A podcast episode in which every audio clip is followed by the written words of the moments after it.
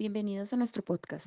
En esta oportunidad, Augusto Hernández Vidal, socio de Estudio Legal Hernández y doctorando de la Universidad Externado de Colombia, nos habla sobre la acción deliberativa y la acción administrativa. Esperamos sea de su interés. Muy buenos días a todos. Gracias por escuchar este podcast. Voy a quitarles 15 minutos de su tiempo para hablarles de la acción administrativa y la acción deliberativa. Se trata de un tema pseudo jurídico, pero de mucha relevancia social, o por lo menos ese es, el enfoque que pretendo darle. Bueno, hablemos de, primero que todo, de deliberación y democracia. Eh, ambas se trata de ideas políticas. Son ideas sobre el poder, sobre su uso y su distribución a lo largo de la sociedad. La deliberación es una acción, es una confrontación que en el mejor de los casos lleva a un acuerdo o por lo menos tiene una pretensión epistémica, es decir, conocer, entender lo que la otra persona desea, quiere, sus emociones, sus sentimientos. Es un trabajo de intersubjetividad en el cual están implicadas tanto las acciones como las emociones.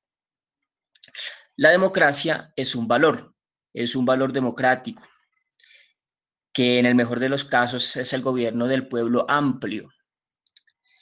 Se trata entonces eh, de la deliberación aplicada a la democracia, es precisamente una relación de un medio para un fin, es una relación entre personas, causal, y que es necesaria porque para la democracia tiene que haber siempre deliberación.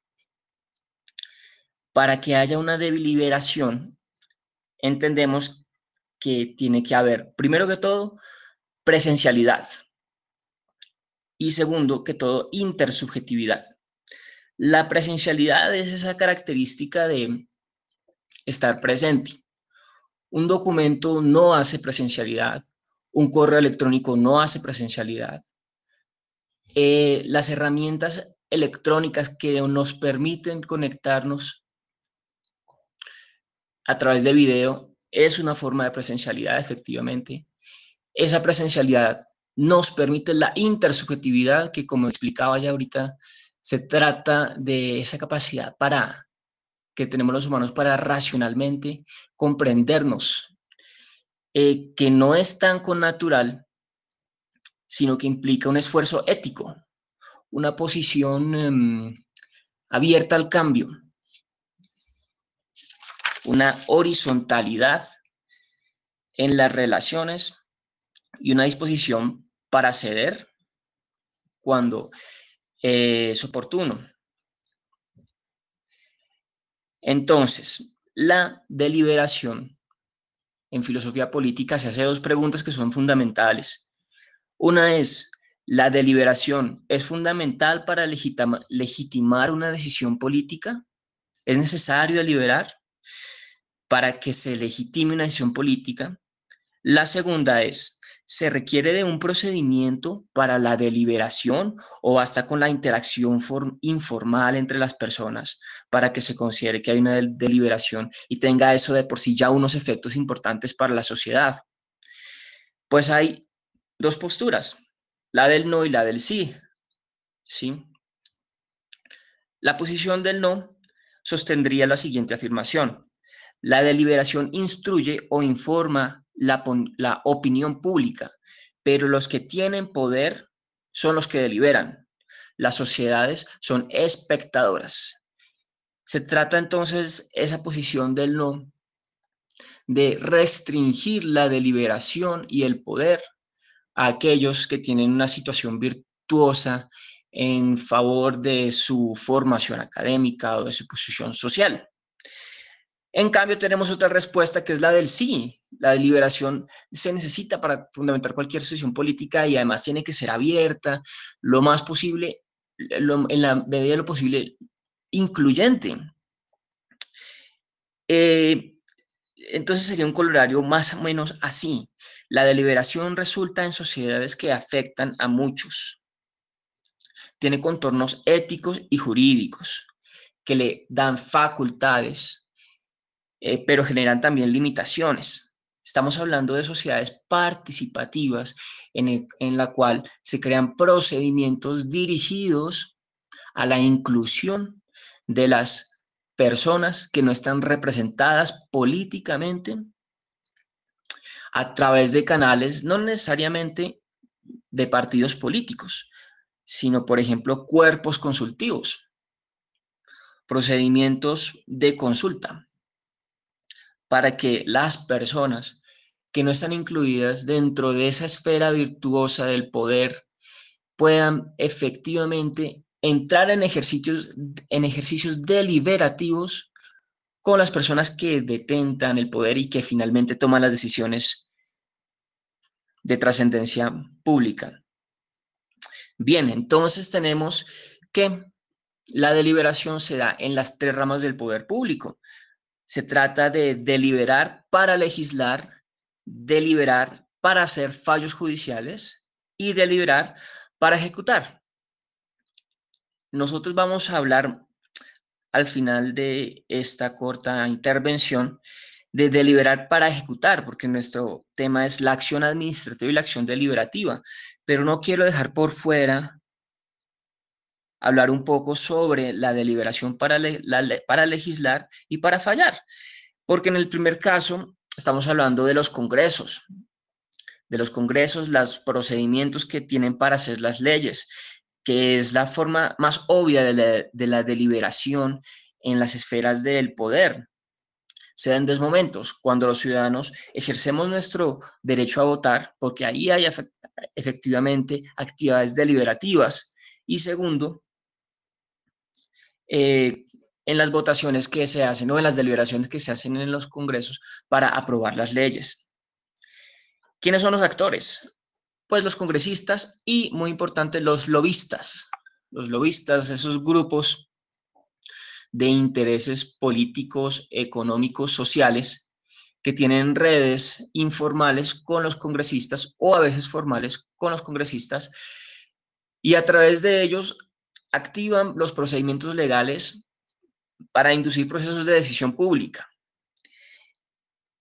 Forzosamente los congresos funcionan bajo la representatividad, es decir, la liberación en la legislación se tiene una dinámica representativa.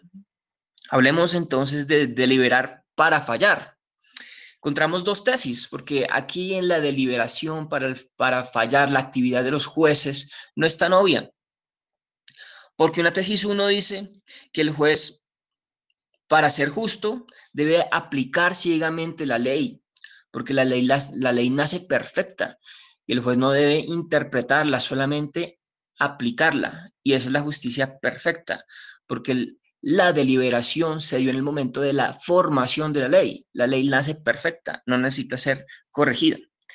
La tesis 2 nos dice que la ley es imperfecta, que el juez debe llenar vacíos jurídicos y debe solucionar las contradicciones que tiene la ley. Tiene que informarse necesariamente de la realidad, porque esa ley que, pretende, que pretendió hacer una modificación de la realidad para el bien de todos, pudo haber nacido con defectos. El juez tiene que corregir la ley y la realidad le llega al juez gracias a la litigiosidad, es decir, la actividad que tienen los abogados y sus clientes para pedir el cumplimiento de sus derechos. ¿Quiénes son los actores? Son los jueces, los abogados y sus representados. Y esa deliberación en la rama judicial toma la forma del activismo judicial a través de la litigiosidad. Entonces llegamos a nuestro tema que es deliberar para ejecutar. Es la forma más problemática de la deliberación, no es eh, realmente obvia porque hay una, una contradicción idiomática, lingüística. Ejecutar y deliberar no son compatibles en principio. Yo para ejecutar no puedo eh, deliberar. Pongan ustedes de ejemplo al agente de tránsito que va a poner una multa, él ejecuta él no delibera. Pongan ustedes de ejemplo ante una crisis lo que tiene que hacer el Ejecutivo. Tiene que llevar a cabo las acciones y las acciones son eh, necesariamente eh, poco deliberativas. Entonces, vean ustedes que tenemos dos tesis igualmente. Tesis 1, tesis 2. La tesis 1, el funcionario público, que es el actor en este caso, aplica ciegamente la ley porque la ley es perfecta. La ley no necesita ser interpretada. La deliberación termina en el Congreso. No tiene que darse en sede ejecutiva. La reglamentación es una aplicación simple de la ley y todo exceso es ilegal. El Ejecutivo no podría ir más allá de la ley porque eso podría ser un exceso y por tanto esa ley, ese, esa acción o incluso esa reglamentación podría ser inconstitucional. La deliberación lleva a la parálisis de la ejecución, como lo estamos diciendo. El funcionario no interpreta la ley e incluso debe aplicarla incluso si es injusta. Y este es un punto eh, neurálgico en, en la tesis 1. Si la ley es injusta, el funcionario público no tiene otra opción sino hacer una aplicación em, ciega de la ley. No puede corregirla. Diría la gente de tránsito, la ley es dura, pero es la ley y la aplica. El agente de tránsito es el, simboliza esta, esta tesis 1, eh, que muchas veces eh, degenera en el presidencialismo y en el partidismo, que ve en la, la tesis uno los ve como, como una virtud, efectivamente como una virtud.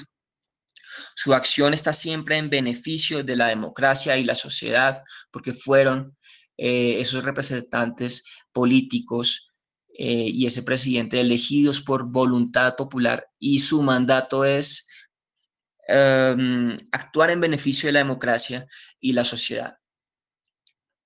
Bien, la tesis 2, pues es, es, totalmente opuesta. La tesis 1, la tesis 2 dice que la tesis 1 abusa de la autotutela administrativa, que es la potestad de la administración pública para establecer lo que es conforme a derecho. La tesis 1 informa La tesis 2 informa que la autotutela administrativa en la tesis 1 se usa de manera abusiva porque la administración pública establece lo que es conforme derecho a través de sus acciones y, y su actuar administrativo sin estar sometido necesariamente a controles de deliberación. Entonces, en la tesis 2, el punto neurológico es la acción administrativa y la acción deliberativa. La tesis 2 dice, la ley puede nacer imperfecta porque tiene vacíos y tiene antinomias y la administración debe corregirla haciendo interpretaciones de la Constitución por medio de reglamentación de actos administrativos o incluso de derecho blando y, de, y a través de, de, su, de la litigiosidad administrativa que se puede generar al interior de la función ejecutiva sin la intervención del Congreso o si la, si intervención de la rama judicial. ¿Por qué? Porque los excesos eh, que comete el administrativo en sus acciones justifican eh, un proceso de, eh, de, deliberación interna, de depuración interna por la acción de sus propios funcionarios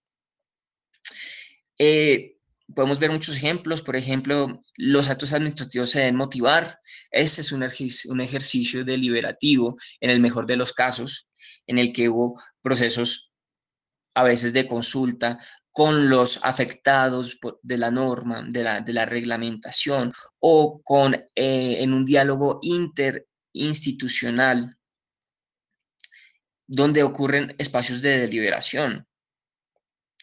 Eh, estamos hablando que la, de que la acción administrativa debe tener, una eh, sensibilidad ante los diálogos que están sucediendo en, um, en, la sociedad. Y efectivamente es algo que, sucede. Yo observo que eh, manifestaciones sociales muy simples como las cadenas de WhatsApp y los memes se traducen eventualmente en, em, en acciones y en reglamentaciones por parte de, del Estado, por parte del, del, Ejecutivo. Mm, pongan, por ejemplo, em, lo que está sucediendo en este momento y es que los políticos se están bajando los sueldos para contribuir a la, a la contención de la, de la crisis. Todo esto es un proceso que inició en la política deliberativa a través de, redes hace aproximadamente tres semanas. Son, es un acto de sensibilidad por parte de la administración. Cuando, quiero, cuando hablo de sensibilidad, quiero decir que los instrumentos que utiliza son flexibles, son permeables a, la, a las situaciones sociales. Situaciones eh, de deliberación que generan un proceso de depuración al interior del Ejecutivo. Hablemos de algunos casos, por ejemplo, la reglamentación que se pone en opinión de los afectados ante su expedición, la litigiosidad administrativa, estos, todos estos procesos formales o informales de quejas y denuncias que generan investigaciones al interior de la administración, o incluso los escándalos, escándalos públicos que producen, por ejemplo, renuncias y reemplazos o reformas en la administración. Las evaluaciones de la gestión administrativa, que son las, digamos, evaluaciones de programas, políticas del Estado, que se hacen de manera exterior y que buscan reformar eh, los procedimientos, las, las entregas de, eh, beneficios para la sociedad que normalmente están por fuera del proceso de implementación de la política pública, pero que encontramos en ocasiones competencias muy interesantes en las cuales em, los propios funcionarios pueden iniciar procedimientos para eh, reunir información sobre un programa, una política, pueden procesar por ellos mismos, por sus propias capacidades sin necesidad de una contratación, al, exterior pueden procesar estos, eh, esta información y traducir eso en recomendaciones para que sus, sus, superiores tomen decisiones y corrijan los mismos procedimientos, las mismas estructuras y los mismos programas que se adelantan por la administración pública. Se trata de unos de ajustes, de recomendación, por recomendación que inician de abajo hacia arriba y que reajustan los procesos de ejecutivos. Eh, la reflexión termina acá. Se trataba especialmente de tratar eh, de, de nutrir esa idea de que la acción administrativa no es ciega, es sensible, que genera deliberación al interior y que a través de procedimientos puede fortalecer eh, la deliberación con los ciudadanos y al interior de la administración con el objeto de que sus políticas públicas sean sensibles a los procesos deliberativos que sean en la sociedad. Les agradezco por haberme quitado, por haberme regalado estos 19 minutos de su tiempo. Que tengan un excelente día. Muchas gracias.